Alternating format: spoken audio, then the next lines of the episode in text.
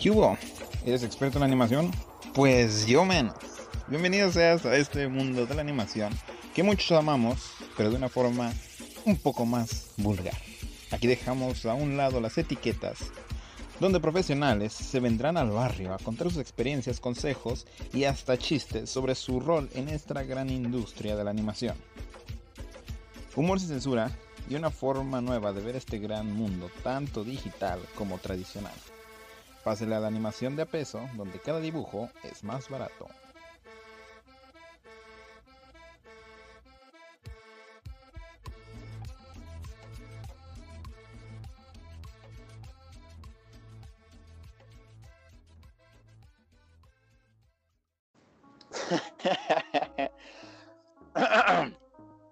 Vale, pues bienvenidos a otro capítulo de animación de a peso, en donde tenemos, ¿cómo le podríamos decir? Un amigo, un hermano, ah, un invitado, pero un invitado que, uff, mucha gente siento que nomás va a venir al podcast nomás por eso. Ah, no es cierto. Este, pues a ver, vamos a, a ver, yo, yo, tengo, yo tengo un poquito de, investigación, ¿no? A ver, eh, lo hice, lo, hicimos la vez pasada con Julián, así que vamos a ver qué, qué, puedo atinarle, ¿no? A ver, a esta persona le encanta el beatboxing. Uf. Hoy, hoy, hoy, hoy, hoy, De hecho, él va a hacer la, la música de este cap. Ah, no es cierto. Este. ¿Qué más? es animador de uff, de años atrás. Este, diseñador de personajes e ilustrador. Y ahí lo hago como que estoy leyendo de Wikipedia, ¿no? Y también es, ah, este, pues, ¿qué más? Para que la gente que está escuchando ahorita. Demos la bienvenida a Hugo Blendl, un mexicano tan chingón que la neta yo admiro y que la neta esta es la primera vez que, lo voy a, voy a entrevistarlo porque pues no tuvimos la, oportunidad de podernos ver en Yucatán, así que doy la bienvenida a Lugo Blend, mm, que está en animación de a peso hoy y que vamos a entrevistarlo, vamos a sacarle jugo hasta más no poder, sin albur. Ah, Va, va, va. Pues entonces, Hugo, tú date, tú preséntate quién eres para las personas, para las pocas personas que todavía no saben quién eres. Ah, bueno, pues, este, no, pues primero que nada, muchísimas gracias por tenerme aquí. Este, también fue una lástima que no te pude haber conocido cuando fuimos a este evento en Yucatán. Y he, seguido tu trabajo, sé que has mejorado mucho, tienes una actitud bien chingona y, me encanta tu proyecto. Entonces, pues es un placer estar aquí. Eh, yo, para los que no me conozcan, soy Hugo Blendl, soy un animador 2D. Eh, he trabajado para series en Nickelodeon, en, eh, bueno, Ricky Morty, en Adult Swim, series para Netflix. Ahorita estoy haciendo una serie para niños, es la primera vez que hago una serie para niños, para un estudio que se llama Oasis, y estaba bien cabrón, güey, porque estoy acostumbrado así a hacer así vísceras y gente explotando y muriendo horriblemente, y ahorita es así de, el niño agarra la flor, y ahora ah. huele la flor. Entonces, o sea, está chingón porque pues, pagan mucho más. Pero sí. Trata, de hacer, de hacer acá una montaña como en forma de rifle, ¿no? Pero como que sí se dan cuenta. sí, es obvio, ¿no? Sí, Simón, entonces este, pues está, está raro, pero pues lo estoy disfrutando mucho, ¿no? Eh, oh. Una de las cosas que quería que quería este, mencionar es que, pues, como pueden ver, la única, una de las industrias que no sufrió con todo este desmierde del coronavirus, pues fue la industria de la animación. Eh, cada quien se fue a su casita a dibujar, entonces, este, pues ya ven que es una, industria más estable de lo que pensábamos. Sí, de hecho, pues somos, somos los sobrevivientes se burlaban de los artistas que se morían de hambre. ¿Quién se muere de hambre? El otro día, el otro día vi un, vi un este en el periódico, bueno, no en el periódico, ¿quién ve el periódico? Eh, en un pinche Facebook, güey no sé, en una revista algo que decía así de los trabajos menos importantes durante el coronavirus. Y el número uno era artista. Y toda la gráfica estaba bien bonita. Y el primer comentario era un cabrón diciendo así de, pendejo, ¿quién crees que hizo esta gráfica? sí, sí, sí, ah, se ve no manches. Sí, Fíjate sí, sí. que eso, eso, es- eso es lo que, esas son las ventajas de, de los animadores, pues, y artistas en general, que toda la chamba que, ay, ya, ya me incluyo, ¿no? Toda la chamba que hacemos, ah, este, pues la hacemos en casa, ¿no? Hacemos todo eso en casa y estamos acostumbrados a trabajar en un escritorio dentro de, aislados de la sociedad. Así que, básicamente la, la, la, la pandemia nos cayó como anillo al dedo. Sí.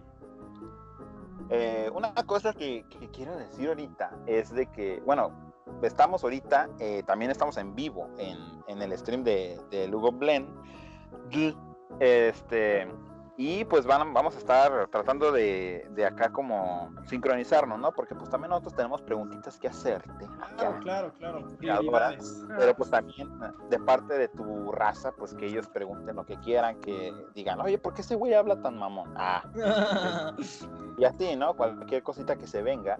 Este, pero fíjate que cuando, cuando en la conferencia ya de Yucatán, de hecho se llama la NFX, que estuvo en el Anáhuac, pues de ya de Yucatán, este, estuvimos pues ahí yo y él, él y yo, este, pero justamente cuando él estaba dando la conferencia, yo estaba afuera, despidiéndome de todos, porque pues yo ya me tenía que regresar un día antes de que se acabara todo el pedo. Yo no estuve para la última mesa en donde comieron todos, pero un amigo me mandó, porque al último hicieron como un panel, ¿no?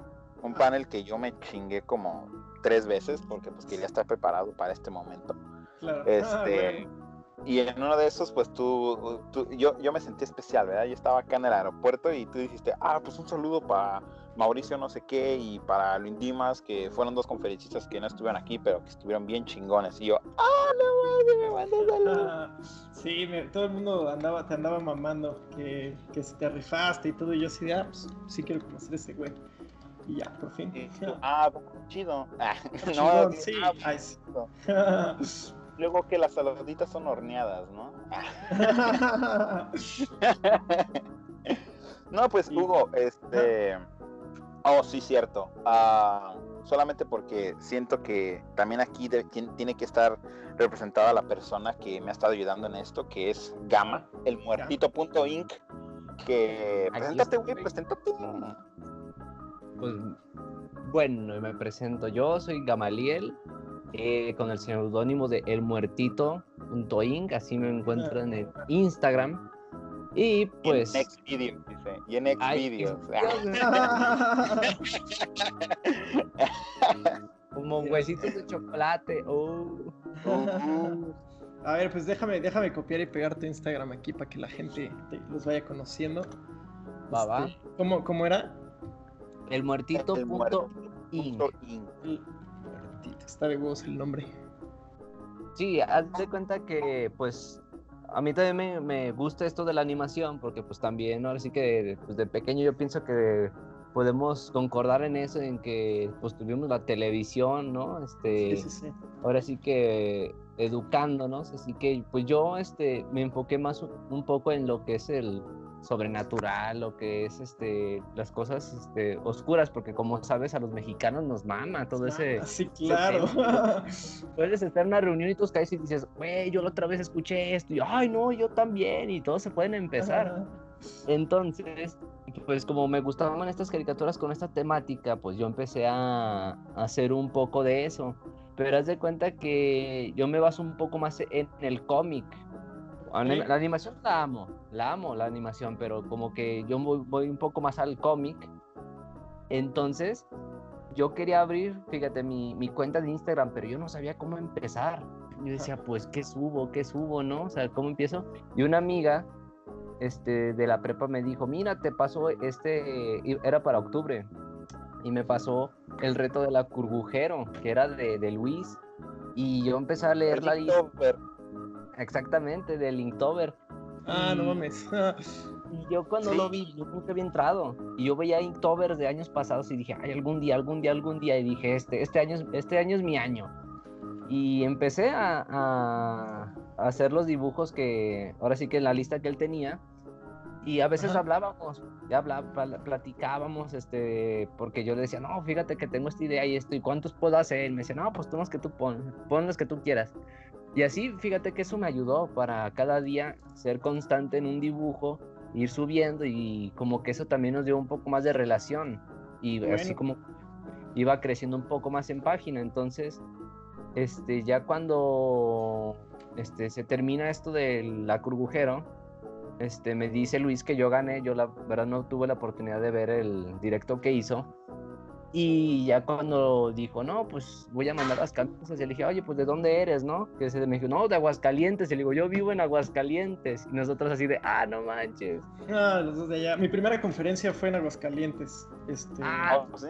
Simón. Ah, eh, pues bueno, soy también conferencista, ya me contrató una empresa chida y he viajado alrededor de, pues de México, me he ido a Colombia, España, a todos estos lados a, a dar pláticas de animación, etcétera. Y la primera fue en Aguascalientes. Ahí probé los, las chascas. Las chascas. Uf, Que la- me cambiaron la la- vida.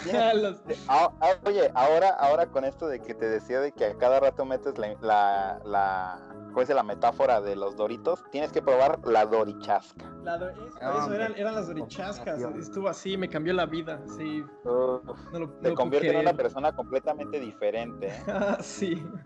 Es un antes y un después a tu carrera. Ah, De hecho, eso me volvió buen animador. Si las chascas no lo hubiera Así eh, así Alcanzas que si quieren ser buenos animadores, vayan a Aguascalientes y coman una dorichasca. Esa es, esa es su iniciación.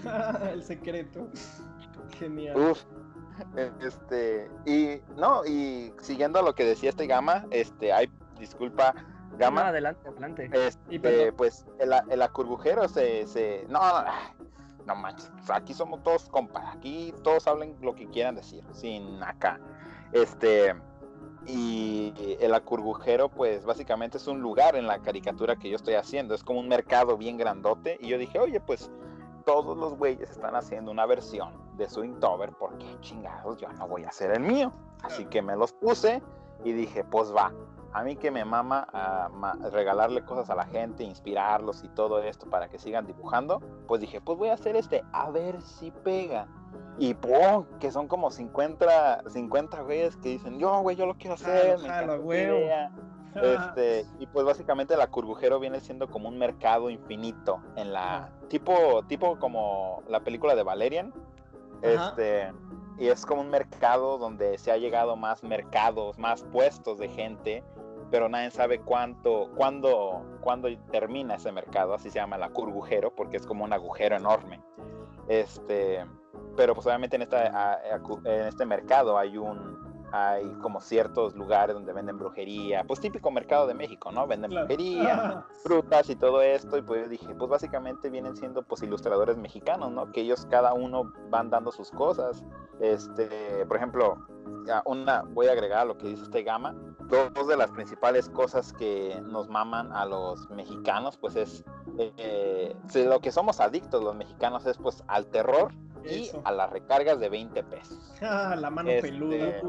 Eh, ¿Nunca viste algo- ese, ese show de radio? ¿Nunca lo escuchaste? Sí, de hecho sí, de hecho nos lo ponían en la primaria. Ah, huevo. Lo cual debía de estar prohibido porque decían cosas pues muy acá, pero sí nos lo ponían en la primaria. ya, ya, A ya. todo volumen, a todo volumen, antes de los honores, güey, ahí estaban, lo ponían. Y todo así de, Es de los honores. Es- ya, ya lleg- ya llegabas bien ya llegabas bien, bien escamado a la clase, ¿no? Ya dices, profe, profe, ¿qué es esto que se mueve ahí abajo del escritorio, Sí. profe? Qué buen pedo. Eso, eso sí me gusta mucho de, la- de la cultura mexicana. Sí, Sí, somos. entonces, Ajá. este, este, pues el Gama y yo, pues básicamente nos enfocamos en eso, ¿no? En cosillas de terror mexicano. Este, pero pues estamos aquí para hablar de Hugo Blanc. Así que eh, una de las primeras cosas que a mí me gustaría pues preguntarte, ¿verdad? Ah, claro. Es de, pues, ¿ya cuánto tiempo tienes aquí en, en la industria? Pues, porque pues suena como que tienes una carrera enorme, pero pues solamente quiero ver la puntita de que te inició todo. Ups, ahí, ahí te va la puntita. La verdad es que eh, yo, o sea, tampoco estoy tan ruco, güey. Tengo 26 años. Este- Eso es lo que muchos no saben, porque a mí también me confunden como que tengo 35 años. claro. Ah, No, güey, es que te ves como, te ves como de carga. 35. Sí, güey. ¿Tú qué tienes? ¿Como 18? Ah, tengo 21. 21, si estás bien morrito, güey. Tengo 22, fíjate. A huevo, sí, puro, puro morro aquí, ¿no? Y yo bien boomer. Eh, y se, No, se sale, este- ¿no? Se sale del podcast. Dice, ya, no, ya, la sí, verga, puros, ya. puros morros. Este, no, la neta, la neta, pues llevo desde el 2012 más o menos. eh, yo no tomé una carrera, o sea, yo no tengo diplomado, yo no tengo licenciatura. Ah, perdón, diplomado, sí, qué pendejo estoy. Este, licenciatura no tengo, yo no tengo carrera. Eh, tengo dos diplomados, uno de animación 2D y uno de animación 3D. Eh, tuve la suerte y el dinero de, para irme a Canadá a estudiar este, pues un par de diplomados, ¿no? Yo desde pequeño sabía qué quería hacer. En la prepa me fue de la chingada porque fui al, al TEC de Monterrey y pues pinche escuela técnica, güey. Yo cada vez que quería decir así, cada vez que quería dibujar o algo me mandaban a la mierda. Eh, de hecho, pues casi repruebo la, pre- la prepa por andar dibujando todo el tiempo. Y siempre Oh. les pedía cursos de dibujo y cursos de dibujo y me mandaban a la chingada, ¿no? Porque no, no, no. de- hasta la escuela me decía, de eso no, de eso no, de eso no se vive. A la mierda. Decían como, Entonces, como los, este- como los que limpian los carros, ¿no? A la vuelta, Sí, joven. güey. Entonces, de la chingada, la verdad, la verdad tuve que aprender un chingo de cosas yo solo. Eh, me formé un chingo con una página que se llama Newgrounds, que pues era una- un portal de animaciones flash, donde la gente hacía sus animaciones y sus videojuegos, etcétera, etcétera. Y había gente bien chingona que te enseñaba, que te enseñaba, te daba tutoriales, te hacían eh, así como colaboraciones y tú le podías entrar y todo. Eh, y pues es- son animadores que se terminaron volviendo súper famosos, ¿no? Como Ego Raptor, Oni Newgrounds, este, este, Happy Partridge, todos esos vatos. Ajá. Eh, o sea, todo el mundo en mi, en mi salón de- del diplomado era así de, ay, a mí me inspiró Glen Keane y Disney y La Sirenita. Y yo así de, "Ah, a mí me vale verga, a mí me inspiró así, este, Gears of Awesome y, todas estas estupideces así, Pikachu en ácido. Eh, todo, todo el arte digital, eh, como que siempre me llamó la atención, ¿no? Entonces, eh, me fui a los 10 18 años a estudiar y, y pues salí, salí como a los 19, porque cada, cada diplomado solo duraba un año en una escuela que se llama Vancouver Film School. Y la verdad, bueno, estaba enfrente del estudio donde se hacía Ricky Morty y esa serie me encantaba a mí. Entonces yo llegué así de, hola, este, quiero trabajar con ustedes. Y pues como soy hombre blanco, heterosexual, tengo un chingo de poder, eh, no tuve ni entrevista de trabajo, güey. O sea, nada más llegaron y me dijeron así de, sí, vas a trabajar aquí. Y yo, ah, huevo.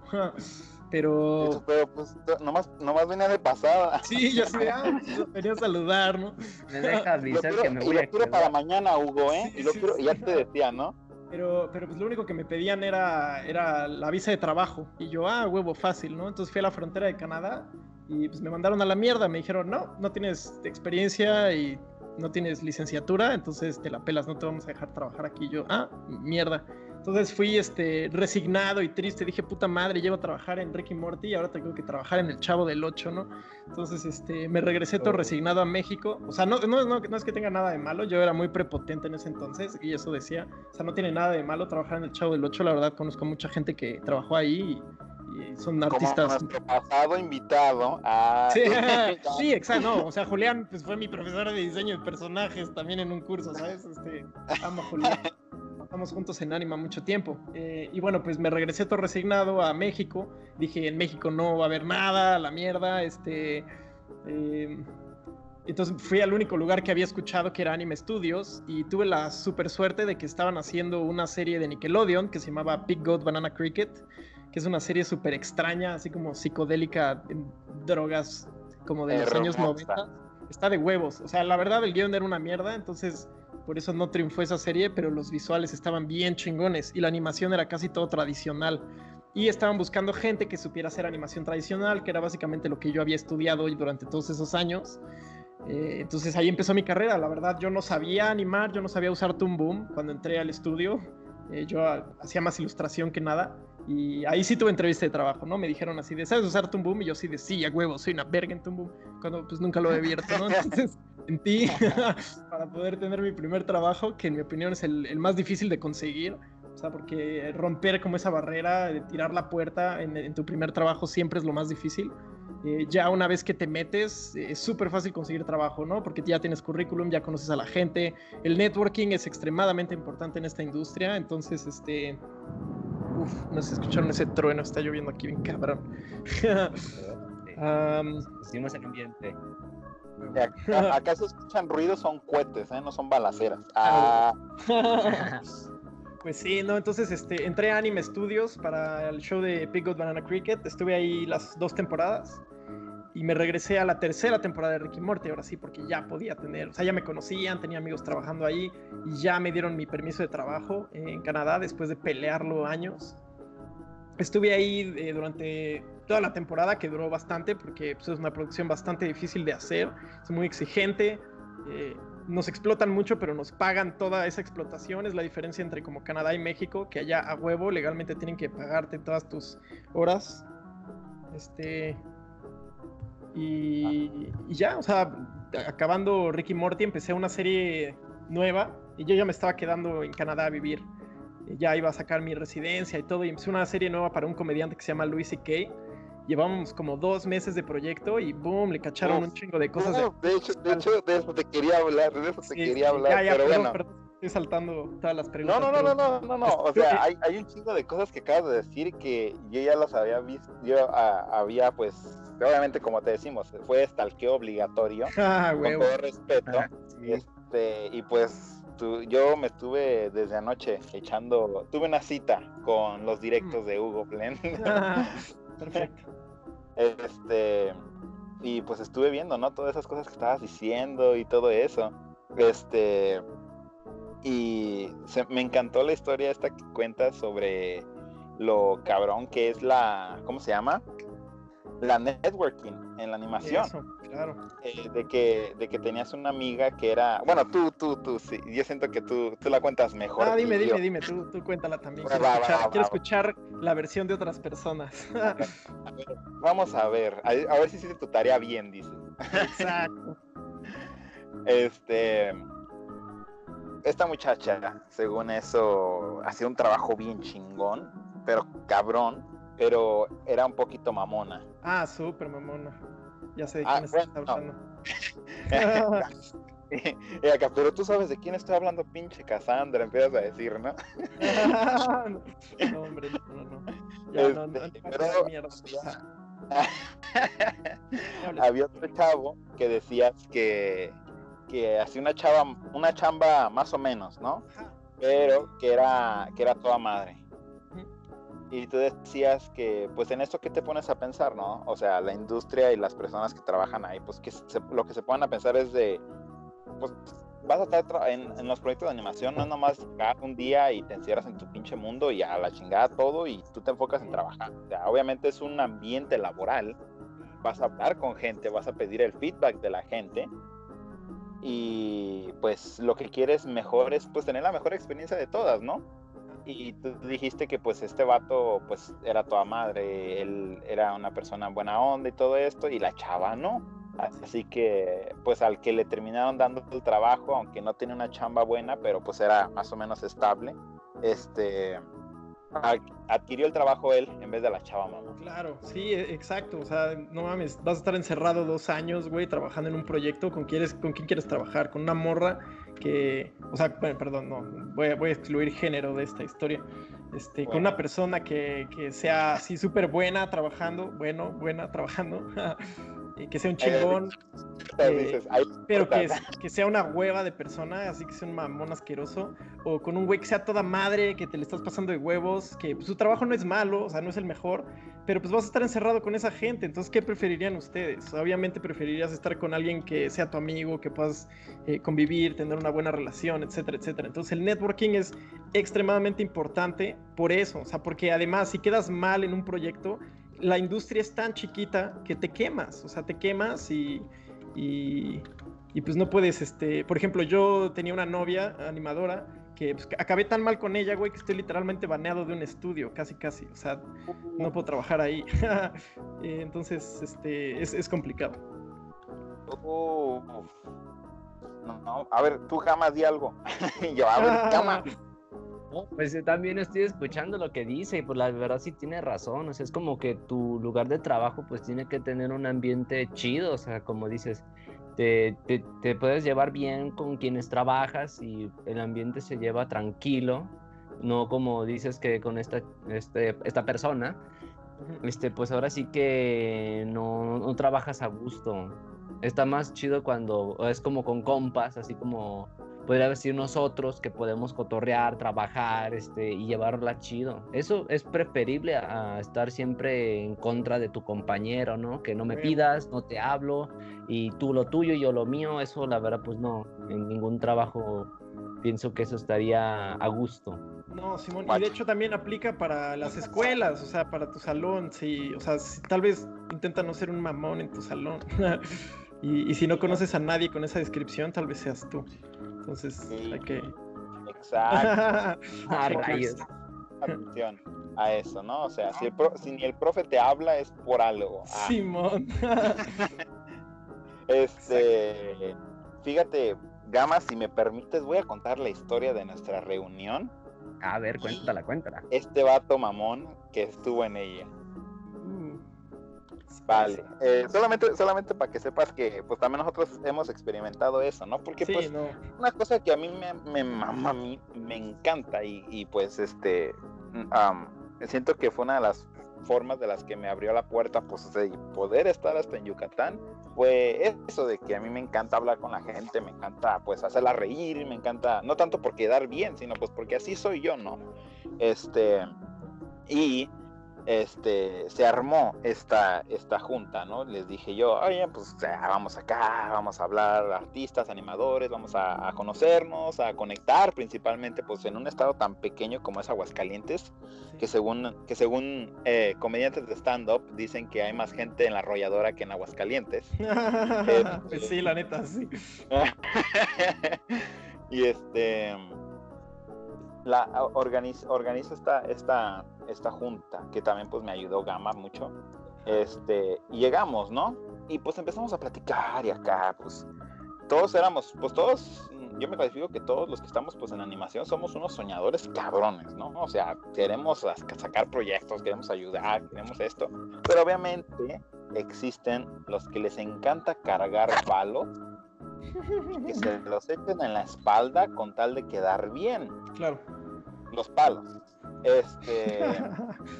entonces, este, este chavo, o chava, no voy a decir, ah, yo también, ¿no? Para salvarme acá, ¿no? este, pues empieza a decir como un chorro de cosas, ¿no? Empieza a decir, pues yo no entiendo por qué quieren ah, eh, hacer productos aquí en México y que tengan que ver con México, si la industria mexicana está bien culera, güey. O sea, no siento que vaya a ningún lado. Yo por eso mejor me voy a ir a Estados Unidos o a Canadá. Pues es que mira, este, y así, ¿no? Bien pinche tóxico. Súper tóxico. Sí, sí o sea, nos mataba la cagados, ¿no? Como por ejemplo, me acuerdo que Gama dijo algo, ¿no? Como de su proyecto y que no sé qué, de su idea. Y sacó como un comentario como fuera de pedo. Yo la neta lo tenía al lado, tenía una taza de, de café. Güey, qué ganas me da de reventarte esta madre en la cabeza. Hueva de gente. Sí, no manches, o sea, literalmente eran bien pesimistas, hasta decían, no, es que yo, yo no consumo lo mexicano, es que no, o sea, literalmente diciendo como que lo mexicano de madre, ¿no? Sí. no, pues sí, hay, hay, en todos lados gente así. Y este, y pues aquí ya vamos entrando un poquito ya más al, tema, ¿no? Ya adentrándonos a este, a este maravilloso mundo de la animación mexicana. Y pues, realmente, pues una de las cosas que tú traes como por así decirlo como bandera, ¿no? Este, eh, siento que en muchas de tus entrevistas que ya has hecho acá profesionalmente, ah, como esta, eh, pues dices, ¿no? Dices, dices mucho eso, ¿no? De que a ti, pues, te gustaría que hubiera más producto mexicano y siento que fue una de las, fíjate, cuando yo vi ese, esa entrevista que te hicieron y dijiste eso, yo dije, verga, güey, no soy el único que piensa así. Empecé a, o sea, Fíjate que esto también lo dije en el podcast pasado, pero pues me vale madre ser repetitivo. Bien, no, este, Y este conté la historia, ¿no? Este gama de sobre que yo era parte de un grupo acá de chicanos. Y, por así decirlo, la cultura chicana en Los Ángeles, pues es básicamente se basa pues en los árabes, mariachis, Frida Kahlo, Diego Rivera y la chingada. Y pues básicamente lo que hacía era de que yo les decía, ¿no? Les empezaba a decir, no, pues es que, pues ellos tienen mucho la mentalidad, ¿no? De que pues tienen que irse a Estados Unidos para rifársela, para encontrar oportunidades y que el American Dream y que no sé qué chingados. y, una vez yo dije, en una reunión, ¿verdad? Así fuera de pedo, yo dije, oye, pero pues no estaría más chido no tener que venirnos en, en primera. Sí. Y y, muchos se, como que se escamaron, ¿no? Como que se daban como que pedo, pues este güey está hablando como un Trump supporter.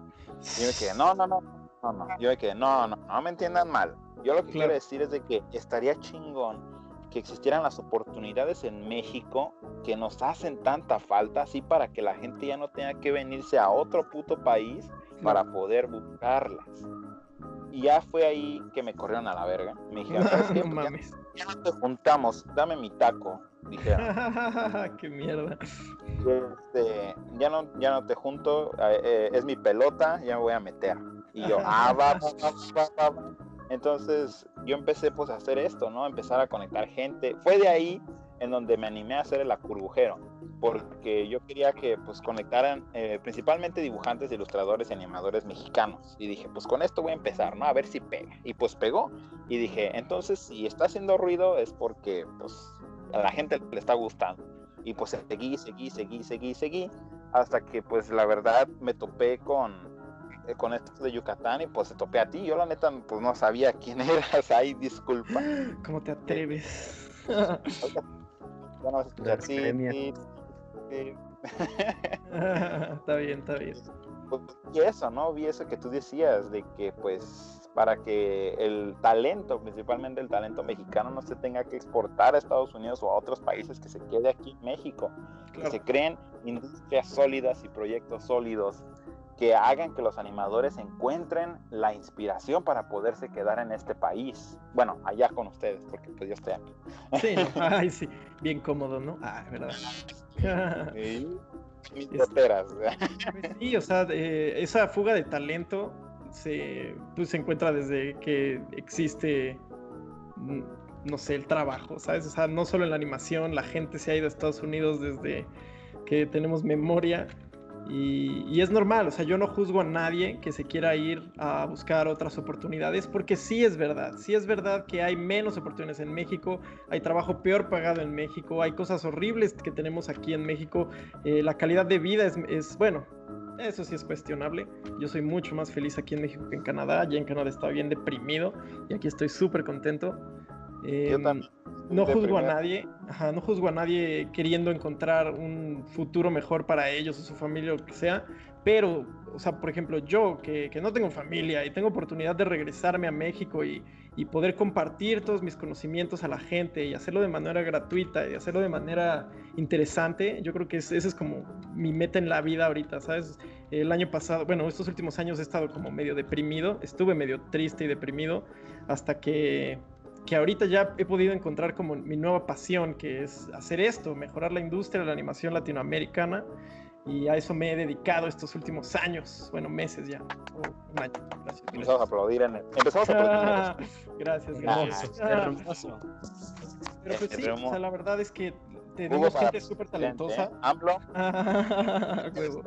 Gracias, gracias. Pues es que, o sea, güey, la, la, mitad de la gente con la que trabajé allá en Canadá eran mexicanos, güey. O sea, está cabrón la cantidad de, de gente que, que, se va. Eh, y te digo, yo no juzgo para nada. Eh, pero, pues, sí, pero, pero pues si tienes la oportunidad de regresar, güey, o sea, neta, allá somos maquila, o sea, somos maquila y, les maman los mexicanos, güey, porque estamos acostumbrados a trabajar un putero más de horas de lo que acostumbramos normalmente. Entonces, este, ellos así de, no mames, estos güeyes trabajan un chingo y bien barato. Entonces, nos maman, güey. Dale un proyecto. Maman los canadienses por eso. Eh, y ya, pero pues sí. Y ya, no, te, ya, no te deben dar empleo ya, ¿no? Escúchame, ya, ya no lo contraten. Que no, se ve, se ve, una chava acá nomás borrando tu nombre con Sharpie acá.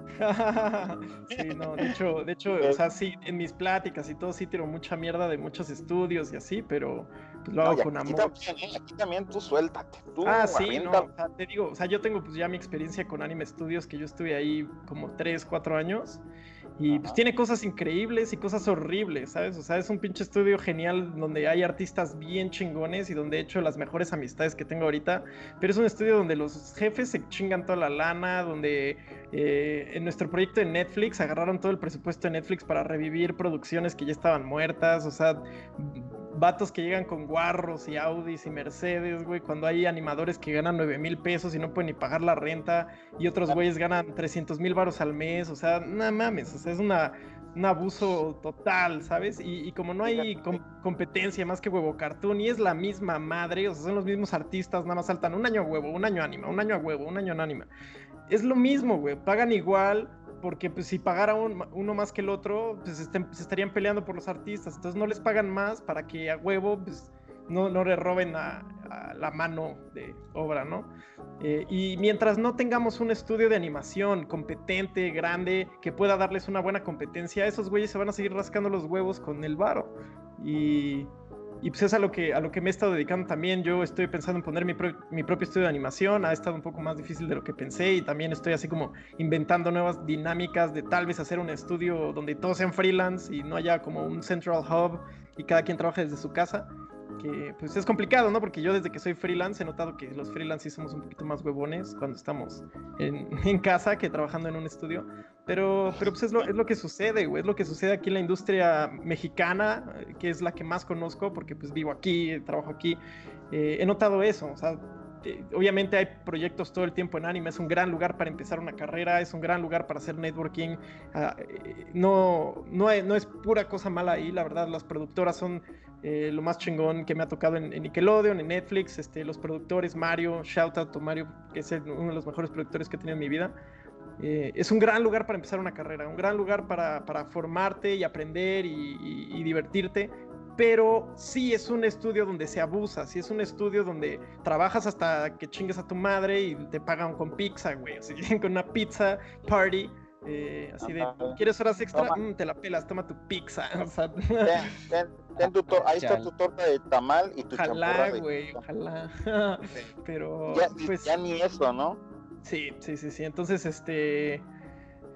Ah, yo te he vivido ahí de, como director de episodios para la serie de leyendas. Yo dirigí episodios y, y estuvo raro, güey, porque, porque pues yo tengo como o sea, ya he viajado mucho y, me mama el cine y he estudiado cinematografía y me, encanta todo eso. Y yo cuando quería proponer cosas para mis episodios, era así de no, muy caro. O no, hazlo así, porque yo quiero, ¿sabes? Y no voy a nombrar nombres, pero hay, o sea, gente que, maneja el estudio que no sabe dibujar y quieren tomar todas las decisiones artísticas solo por sus huevos y es raro, es muy raro la verdad.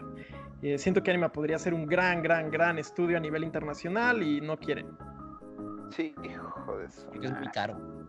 Sí. Fíjate, Gama, hasta hace poco, bueno, pues desde siempre, ¿no? Yo le dije a Gama de que pues yo hace, fíjate, la primera, la primera vez que hablé enfrente de, de un grupo acerca de animación fue en mi primaria, en mi primaria.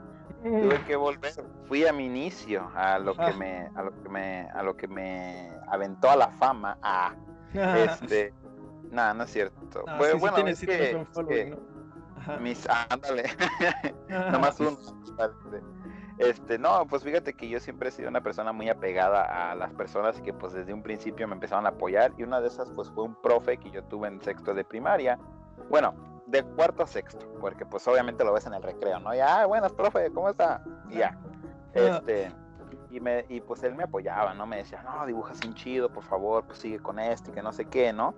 Entonces yo le dije, oh, fíjate, fíjese que ando acá en Aguascalientes. Y me dice, ah, oye, ¿qué tal si? Yo, yo, con, yo pensando, ¿no? Ay, vamos a ir a, platicar, ¿no? Acá eh, el profe, unos amigos y yo, pues, hacer una plática, ¿no? Y me dice, no, ven un día al salón y háblale a mis estudiantes de quién ah, eres. Huevo. Entonces llego y regresan todos los traumas, ¿no? No. De cuando el, el, mismo tambo está donde mismo. Este, Ah, de los baños. ese, olor, ese olor de los baños, ¿no? De trapeador mojado ya bien viejo. Este, y pues ese profesor pues también me ayudó mucho en lo que vino siendo parte de mi vida, pues cuando fallecieron mis papás, este, cuando tuve mis pedos mentales y todo eso, pues él estuvo ahí, ¿no? Él, él estuvo, pues, no, no tan presente, pero pues obviamente cuando me veía trataba pues de hablar conmigo y acá. Y cuando llegué ahí, yo vi todos los morritos y me veían y como que me querían preguntar un chorro de cosas, ¿no? Habían dos, tres, cuatro que decían, oye, pues fíjate que me inspiraste porque yo estudio, yo, no, yo quiero, yo dibujo, y pues dibujaban pura mamá, ¿no? Como típico Fortnite y esas chingaderas. Este... Oye, mejor que el anime, la neta. Ay, sí. Vamos a hablar de eso también. Ah, no es cierto, Gama, ya no. Poner ya caliente no. Ah. aquí la plática. no, no, no, pero como le digo a Gama, ahorita de eso del anime, yo le digo a Gama de que él tiene una forma muy chingona de darle vuelta a todo este, a todo este ambiente y aparte pues él lo hace con una esencia muy chingona. Claro. Este, pero bueno, volvamos a los niños de Fortnite. Entonces, este, los niños me dicen, me dicen, fíjate que pues me inspiraste, de verdad yo quiero ser animador, este, y, pero pues, ¿cómo le hago, no? Pues yo no, yo, yo no puedo ir a Estados Unidos, y pues yo les dije, no, yo estuve en Estados Unidos animación, y pues yo me, ahí fue donde como que dio el clic, ¿no? Como que me inició eso, como que decir, verga, güey, es que es neta, o sea, cuando, cuando un niño te voltea, voltea a ver a un animador o empieza a agarrar este cariño por el dibujo, eh, pues obviamente empiezan a, empiezan a, a, crecer estas dudas, ¿no? Ya como conforme va creciendo de si, quiera, si, quiero, si quiero dedicarme a esto, ¿cómo le voy a hacer? Entonces, este, ahí, me, ahí, hablé yo con Gama sobre pues eso y le dije, oye, güey, estaría chido que en Aguascalientes iniciáramos como una, un grupo, ¿no? De animadores que hiciéramos nuestros proyectos y estas cosas. Que ah. fuera básicamente como un mini estudio, ¿no? De animación. Sí, sí. Y no, no estuviéramos cerrados a lo que viene siendo la conexión entre varias, varias, varios grupos, porque obviamente yo puedo hacer un, un grupo estilo estudio de animación, este, tú, este, Hugo, puedes hacer pues tu estudio, pues porque obviamente pues ya está más cabrón, este, y obviamente otros van a empezar con esto y con esto y con lo otro, y una cosa que Julián nos dijo es de que pues el, el ego está muy fuerte entre los animadores, y la avaricia. Uh -huh. Este, el, es, es, es, es, básicamente como la definición de un libro este, escrito por dos reporteros que se llama El Priista, que todos llevamos dentro. Simón. Y siento, siento que es una, es una definición muy, muy chingona de lo que viene siendo pues el mexicano, ¿no? Que sin querer traemos ese tipo de actitudes de ese dinosaurio tan cabrón que fue una, una revolución de cómo chingó el país, ¿no? Que fue el PRI. Simón. Este, y pues es una, es una actitud tan avariciosa, ¿no? De que yo quiero salir adelante, pero ese güey no quiero que salga conmigo. Sí, de cangrejo, ¿no? Exacto. Y este, y yo hablé con, yo hablé con Gama de eso, y yo dije, estaría chido pues empezar con esto, pero pues obviamente pues tenemos que empezar con algo. Es por eso que pues empezamos a hacerlo del podcast, empezamos a hacer todo, todo lo demás. Porque pues es, es, es, lo que tú dices, de que en México falta eso, ¿no? Falta ese, que los, que los artistas, los animadores vean ese deseo por quererse quedar en su país y dejar su, y dar su talento al país. Claro. Este, eh, hay un libro escrito por Juan, Juan Díaz, creo que se llamaba el señor, este, y escribió un libro llamado La cortina de nopal.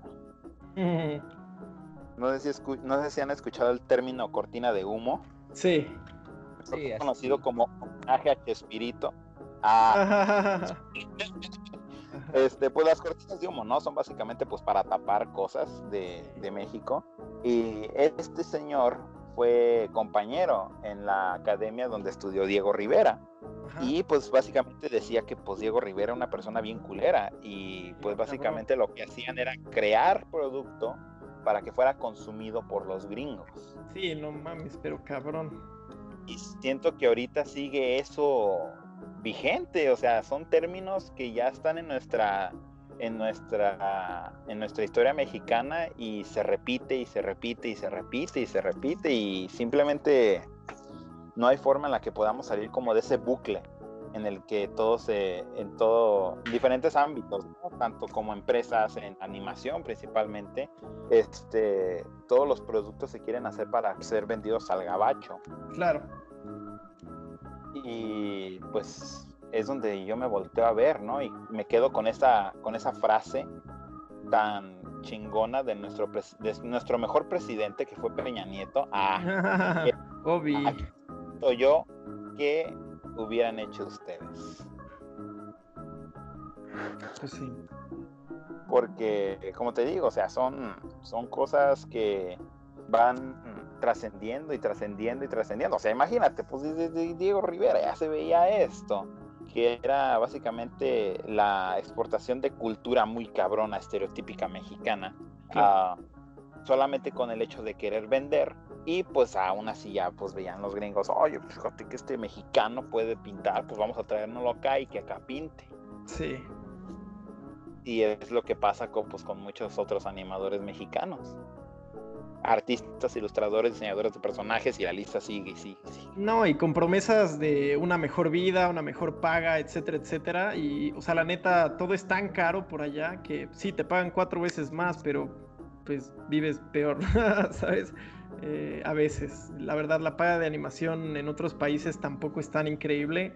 Eh, yo ahorita me rifé porque pues estoy trabajando para Canadá y estoy ganando en dólares y estoy pues, viviendo en México, ¿sabes? Entonces yo creo que esa es la mejor manera de, poder ahorrar dinero, ¿no? En la animación porque allá todo es tan caro, eh, California, eh, Vancouver, todo es tan, tan estúpida y brutalmente caro que no importa cuánto te ofrezcan, nunca vas a tener suficiente como para vivir tranquilo.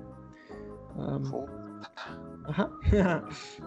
no, es que es, como, es, es, muy, es muy triste, ¿no? Saber ese, esa, esa realidad de, de, la industria de la animación mexicana.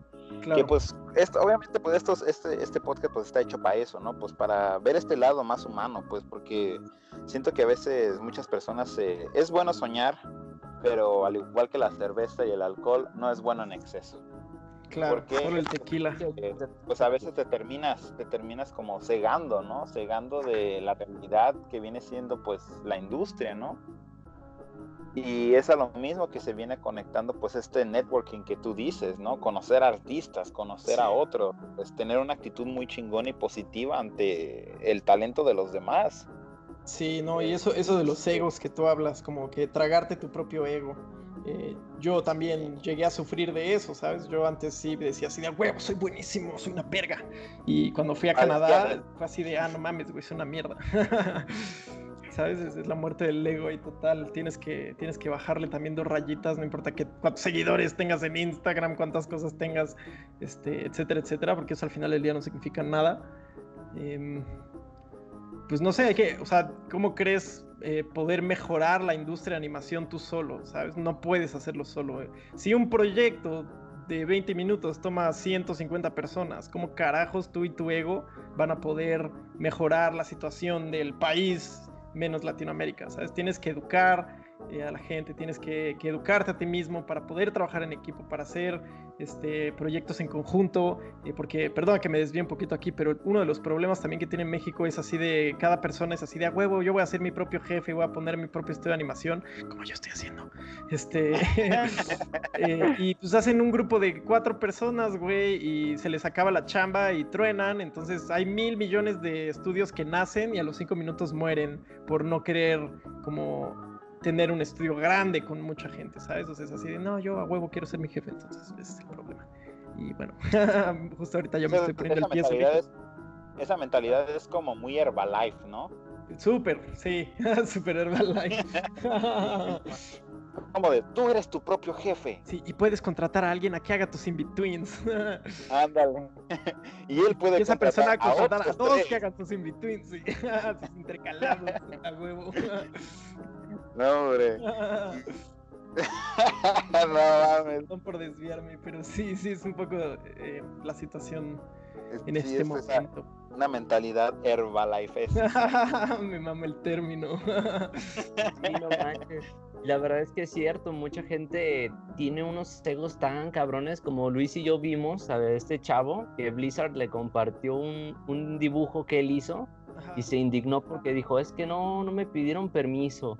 Y ellos le respondieron, pues es que tú, nosotros no nos pediste permiso para usar el personaje, entonces y se enojó. Y, Ah, y, bueno. pues es eso, ¿no? Hay Ajá. que saber este, reconocer, este, ahora sí que cuando te están reconociendo, ¿no?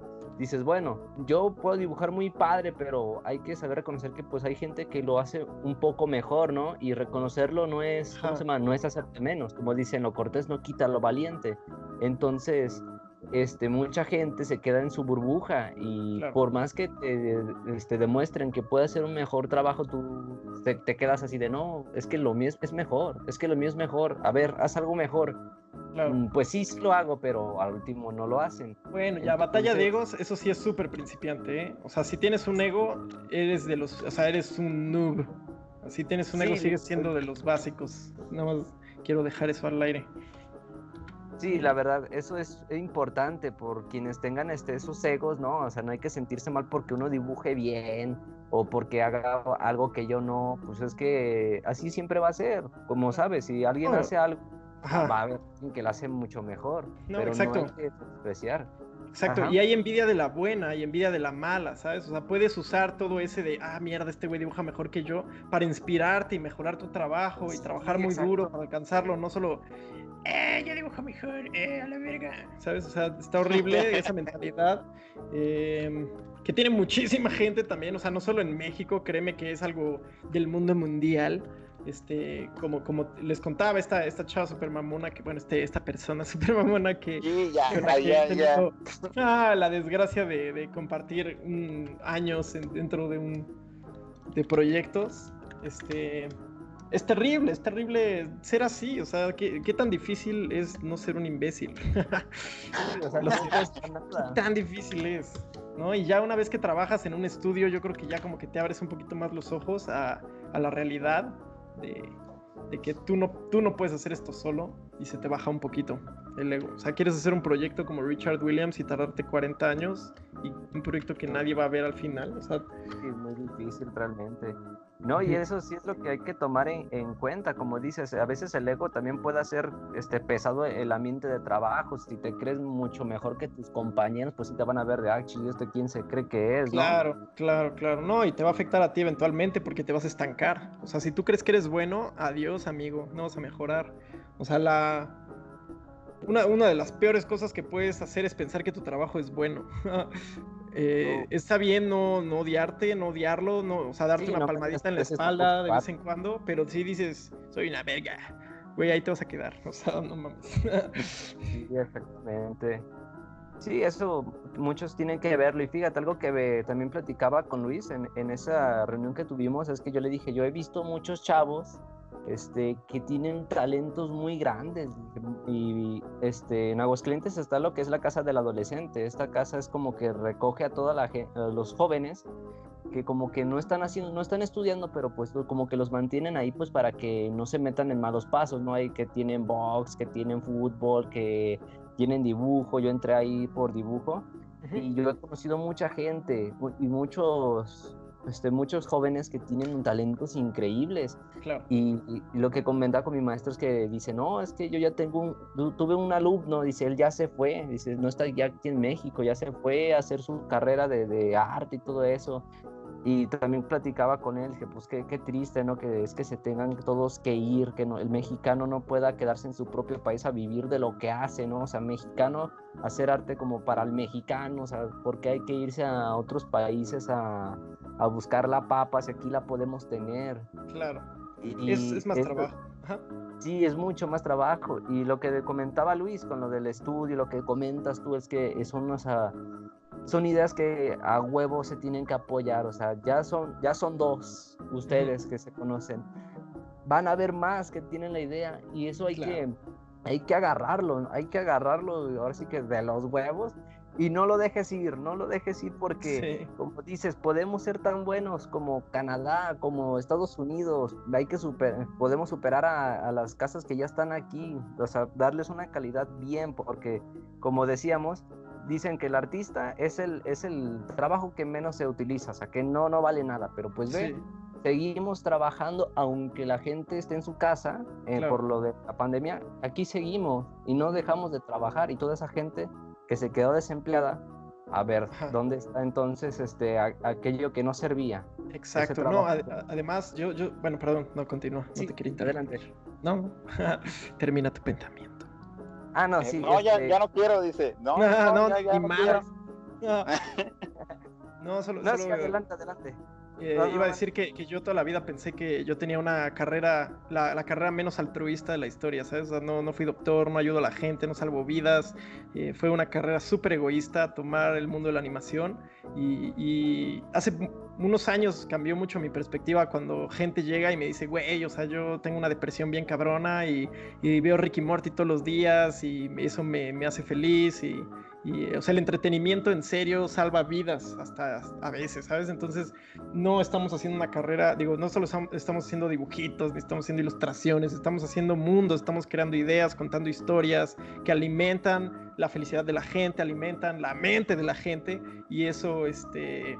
es- Eso es algo que pues quiero compartir con mucha gente que tal vez se sienta de la misma manera como yo me sentí muchos años de, de estar siguiendo una carrera de animación y pensar que no es útil cuando en realidad sí lo es, ¿sabes? Todo el mundo ahorita consume, eh, ahorita más que están encerrados en sus casas, caricaturas, series, videos, promociones, etcétera, etcétera. Entonces, que digan que el artista es como el, el trabajo menos necesario y esencial, pues se me hace, pues se me hace un poco ignorante.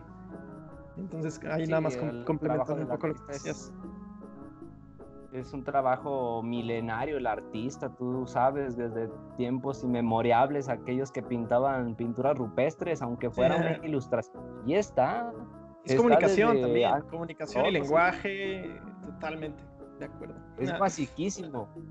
Pues sí. Mm. Fíjate, Hugo, este, es una de las cosas que también, pues, ahí ya, ya vuelvo yo, ¿no? Ya regresé del baño. Ah, Este, no, pues es que pues obviamente pues hay que, hay que hacer que pues todos los puntos se escuchen aquí, ¿no? Pues obviamente Gama también tiene sus preguntas que quiere hacerte a ti. claro. Este, pero tú siempre desde un principio sabías que querías ser animador. Ah, no, yo quería hacer, como todo el mundo, quería hacer diseño de personaje. Este, pero pues es una de las carreras más difíciles de todas. Em, también quería hacer concept art para Blizzard y esas cosas, pero nunca se me dio, nunca se me dio tanto ese tipo de ilustración, ese tipo de, de arte. Y pues yo fui bueno en la animación sin que me encantara.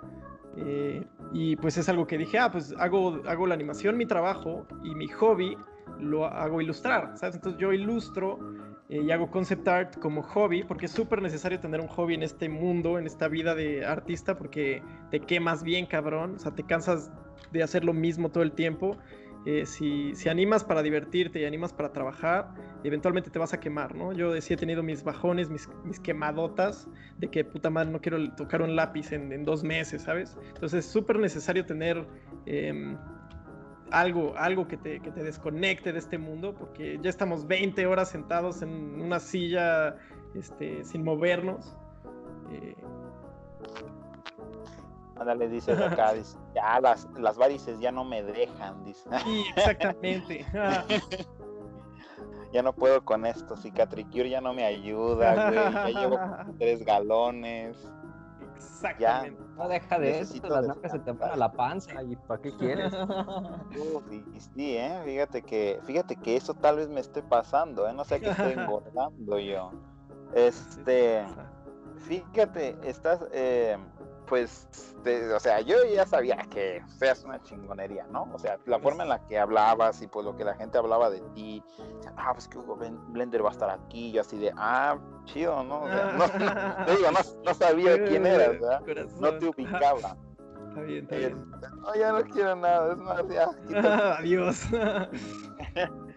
Este, no, pero pues ah, yo siempre tenía esto, ¿no? Y como decía con Julián, no es por quedar bien ni nada de eso, pero pues simplemente el hecho de que haya personas de tamaños así, ¿no? Que tengan la mentalidad así, pues simplemente a mí personalmente me ayuda mucho a seguir, pues, pues cuando decías esto de que no, pues está chingón de que estén haciendo este podcast, que lo hagan así, de esa manera, Claro. este, pues la neta sí se sentía bonito, ¿no? Se sentía como cuando le haces el pat pat a los, a los niños.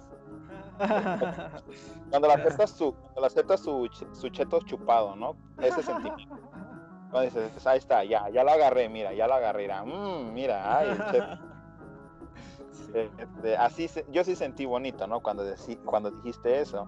Y pues al saber estas, es que estas personas, pues como ustedes, pues tienen esta, esta mentalidad de querer ayudar no solamente a los talentos jóvenes, sino ya en una escala nacional, decir, ¿sabes qué?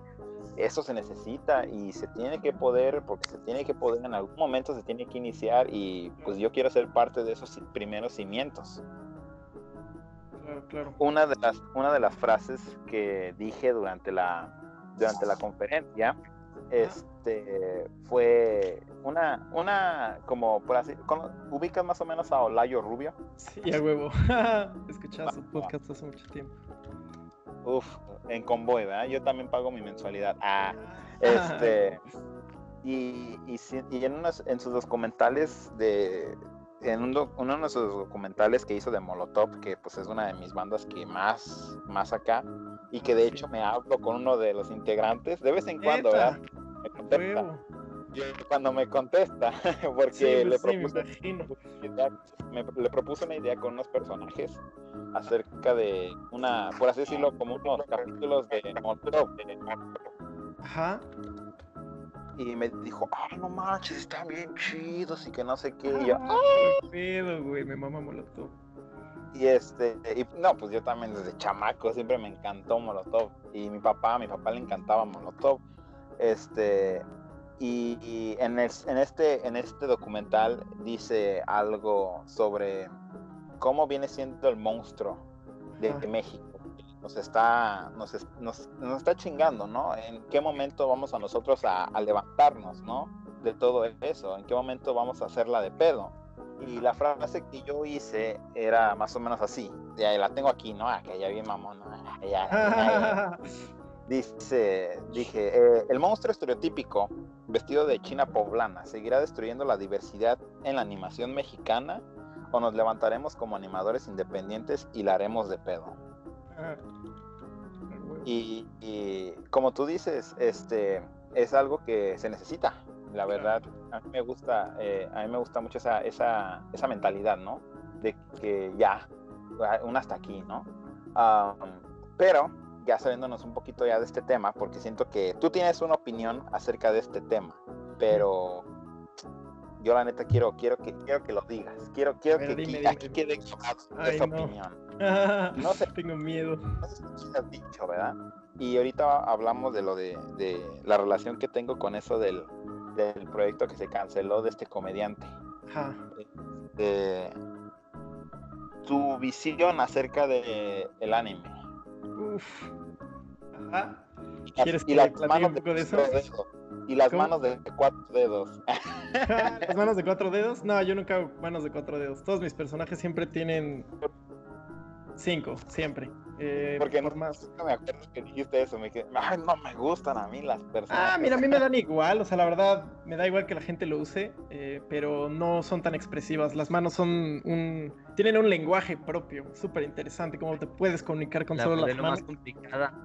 Ajá, exacto. Además, si te, si, pues, si te, quitas, si te quitas un dedo, pues, es como quitarte, no sé, una, una manera extra de comunicarte. Ah, yo no tengo tanto problema con que la gente dibuje eh, personajes con tres dedos, eh, pero sí, el anime a mí no me gusta. Ah, me encanta Dragon Ball eh, porque pues crecí viéndolo en el canal 5 y me mama Dragon Ball porque cuando estoy así con alguien muy otaku y le digo, güey, es que Dragon Ball es el mejor anime de la historia, se encabronan mucho. Me Fíjate que, fíjate que aquí, aquí es porque Gama sabe que a mí tampoco me gusta el anime. Yo del anime para nada, muy apenas y me eché a Death Note y eso porque me dijeron que estaba buena, ¿verdad? Y pues, y pues crecí con Pokémon y pues Dragon Ball, que pues acá ya llegaba casi casi donde este Gohan le chinga la madre a Cell y otra vez se repetía la pinche serie. Sí, sí, sí, así pasaba. Otra vez, pinche Raditz. esto, esto ya lo vi, güey. Mira, mira, hablo, hablo de esto casi todos los días eh, aquí con, con, la comunidad que tengo en, en, Twitch y todo. O sea, yo no, ya me cansé de tirarle un poco mierda al anime. Hay cosas increíbles, hay cosas increíbles, pero hay cosas muy malas, hay cosas muy mal hechas, como en todo, como en toda la vida. Y uno de los problemas que, o sea, más que de lo que producen y todo, es la gente que consume anime consumen una cantidad estúpida de anime. Entonces, en vez de estar dibujando, en vez de estar produciendo, mejorando su arte, se la pasan ahí viendo monas chichonas. O sea, eh, cuando podrías. Qué rico.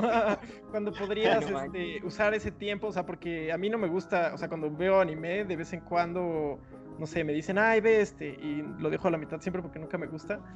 Um, te, tengo que leer los subtítulos porque no me gustan las voces en, en inglés, como que siento que se que arruinan todo, ¿no? Y, nunca he visto en, en, inglés. Es horrible, es horrible, ¿no? Entonces, este, no, no pues tengo, que poner, tengo que poner mucha atención y, y, no me quiero chutar los 6.500 capítulos de One Piece, güey, eh, poniéndole mucha atención. Entonces, a mí me gusta dejar así series o podcasts mientras trabajo. Como soy este workaholic y estoy trabajando desde que despierto hasta que me voy a dormir, este, te recomiendo un podcast. Ah, ya, te recomiendo, se, se, llama Animación de a peso. Ah. y ya, perdón, no, perdón. No, cierto, no, no, no estoy seguro que están aquí tirando mierda en mi, en mi chat por eso del anime, así que les pido una disculpa a todos. Ah. eh, oye, ¿podría, podríamos perdón. también to tocar algunas preguntas de la gente. Ah, sí, claro, claro, claro. Este, pues sí, que, se, que, que echen, echen, echen preguntas. Va, va. Muchachos, escriban. Ahora sí, son libres. Han, han, estado nada más en emote, entonces nada más podían poner emotes, ahora ya pueden escribir. Escriban todo lo que... ¿Por qué el chavo escribe, eh, habla como que chilango y es de Los Ángeles? Ah, no es cierto. ¿Qué es lo mejor y lo peor de un podcast? Nel no quiero. Me pusieron Nel no quiero.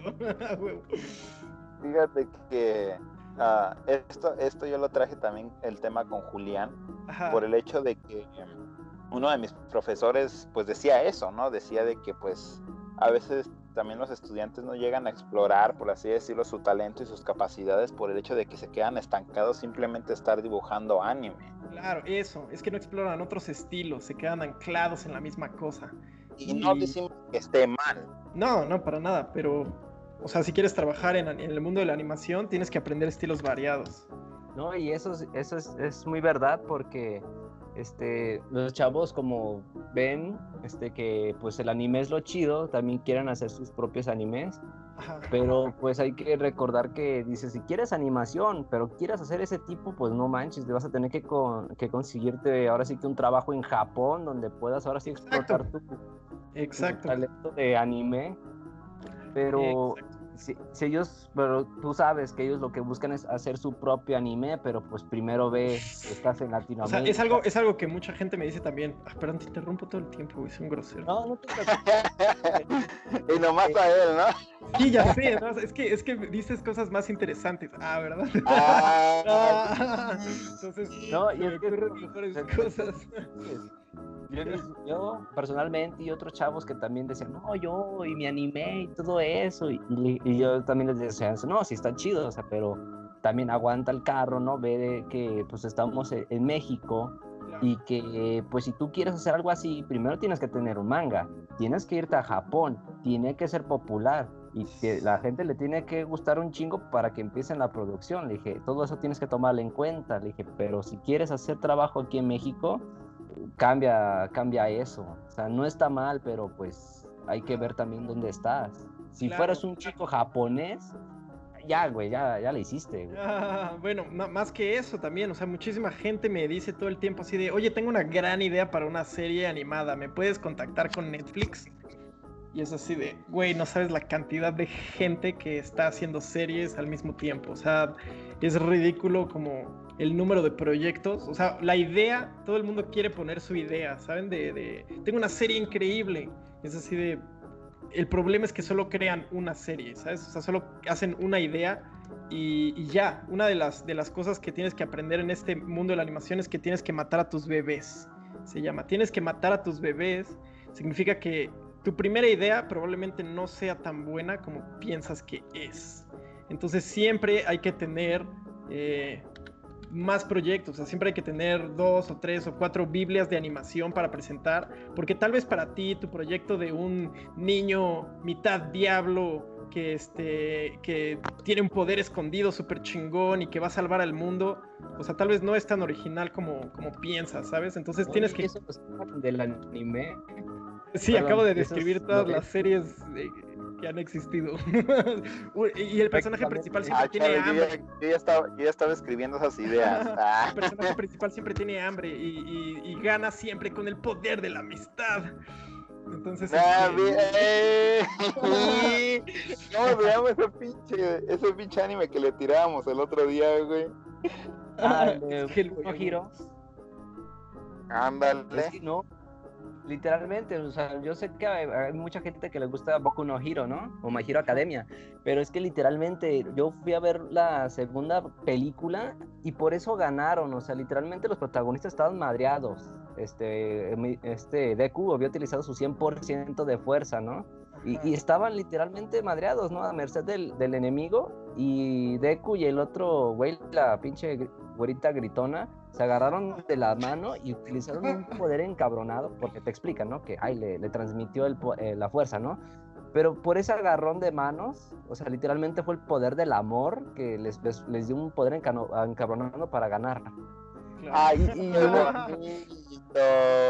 Mira, mira, mira. ¿Puedo contestar algunas preguntas? Si no les molesta. Ah, sí, adelante.